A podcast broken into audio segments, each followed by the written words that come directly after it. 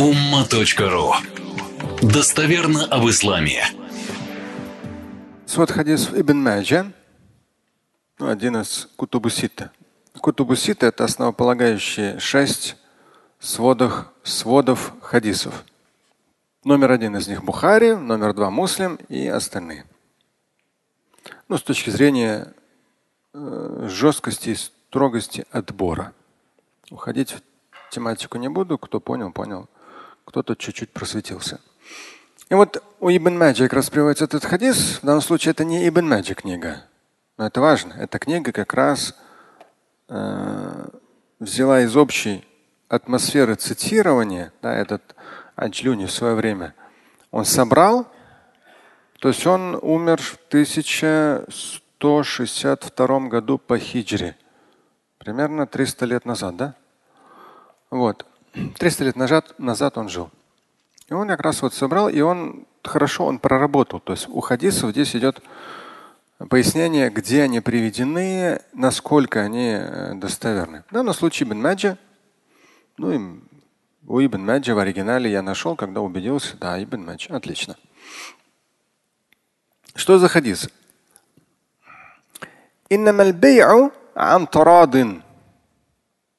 Говорит пророк Мухаммад, алейхиссалату вассалам.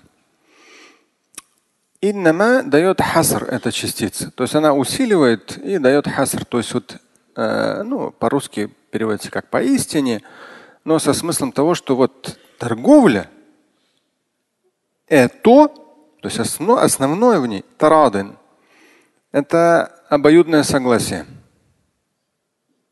Обоюдное согласие. Ну, вы скажете там, Шамиль, вроде как понятно. Ну, например, когда я читал этот хадис, сразу вспомнил. Как интернет появился, так и появились разговоры о том, что в исламе есть ограничения по наценке. Слышали об этом? Сколько процентов слышали? Десять. Сколько еще? Десять. 25. Ну нет, ну вы если слышали, не просто так говорите уж. Какие-нибудь ограничения по наценке вы слышали? М?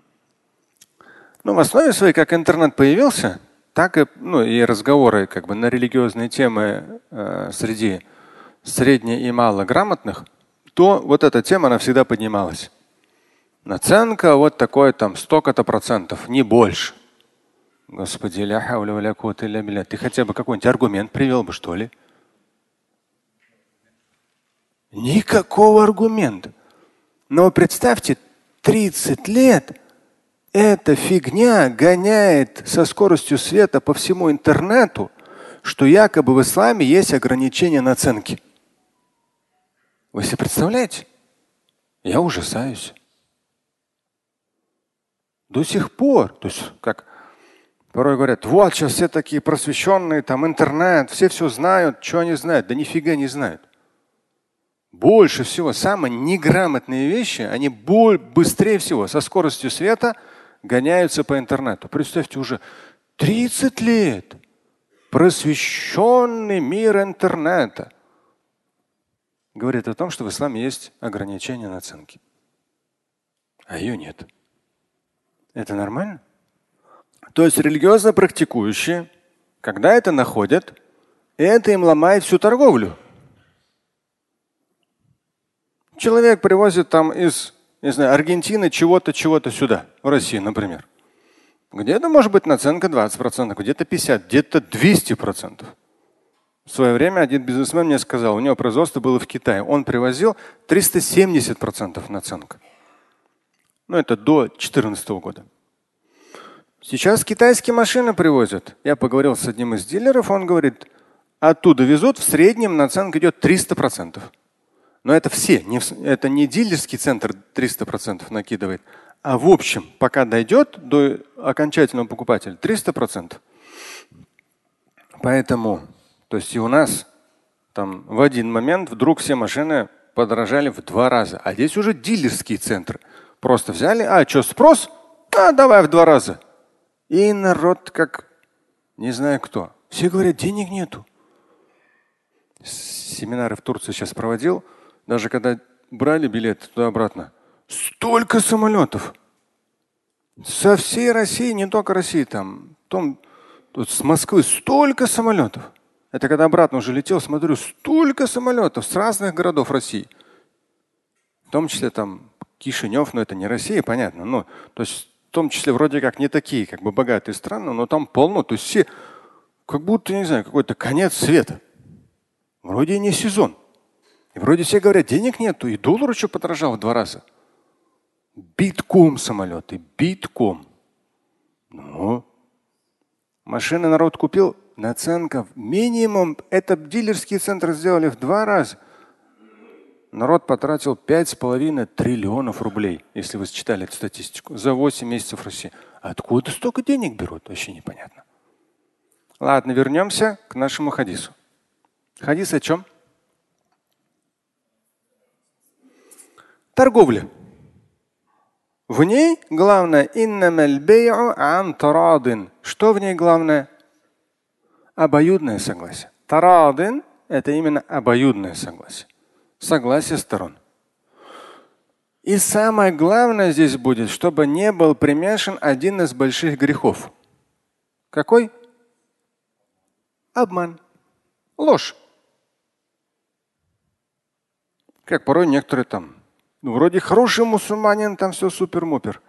Как новую продает машину, которая бита, перебита, скручена, перекручена. Он ее продает как новую, говорит, Аллахи билляхи, ты что, я каждый джума хожу такой отмечать, понимаешь? Да? Аллахи билляхи, они вообще там, такая машина там, немец вообще на ней не ездил, она у него в гараже постоянно стояла. Она уже и бита несколько раз. И вся скручена, весь этот там спидометр скручен. Чистой воды харам. Что ты алкоголь пьешь? Что ты такую машину продаешь? Что ты прелюбодействуешь? Одно и то же. Грех одинаково большой. Ну, человек как-то спокойно себе, Аллахи билляхи, ты что вообще у немцев взял там напрямую, вообще он совсем не ездил. Новое, прям. Что, никто не сталкивался с такими историями? Хорошо. Поэтому Радин – обоюдное согласие. Рынок диктует цены. На оценке такого понятия ограничения на оценки в исламе нет. И самое главное, в тарадин которое упомянуто в хадисе, обоюдное согласие – это главенствующее в торговле с точки зрения хадисов достоверных.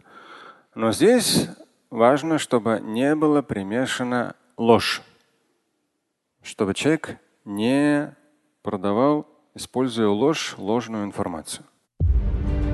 Слушать и читать Шамиля Аляутдинова вы можете на сайте umma.ru.